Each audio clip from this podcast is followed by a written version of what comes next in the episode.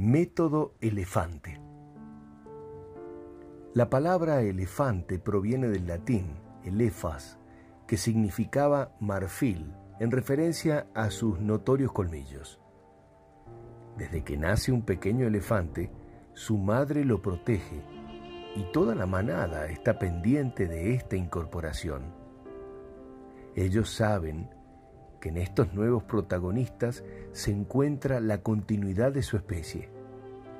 Las criaturas terrestres más grandes del planeta construyen un vínculo con los aprendices. Además, logran reconocer y saber la posición de hasta 30 integrantes simultáneamente de la manada. Poseen un excelente sistema de comunicación que puede emitir sonidos de baja frecuencia que se escucha hasta 10 kilómetros de distancia. Si alguno de la manada enferma, todos lo alimentan hasta que se repone y si muere, el lugar de su muerte será visitado por todos en un respetuoso silencio. Una manada de elefantes enseña a sus integrantes una visión cooperativista, solidaria y de trabajo en equipo. Nuestras organizaciones, evidentemente somos distintos a los magníficos elefantes, pero podemos tomar lo mejor de esta especie para saber cómo mejorar nuestras relaciones.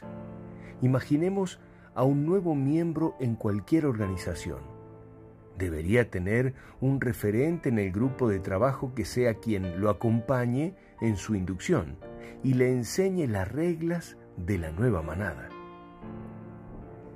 Recibir información periódica, tener respeto por todos los logros históricos de la organización y el de sus integrantes. Inducción.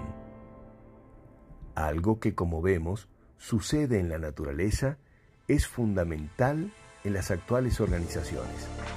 Las personas que llegan a los grupos tienen diferente instrucción, motivaciones y expectativas. Solo una buena inducción enseñará sobre la cultura de la organización y puede preparar a las personas para ser útiles a la nueva comunidad que los recibe. Solo podemos exigir a los grupos de trabajo cuando sus integrantes comprenden las razones del esfuerzo que hay que realizar. Prepara un muy buen método de inducción para disfrutar de aquello poderoso que se oculta atrás del compromiso de las personas, el trabajo en equipo. Todo lo mejor.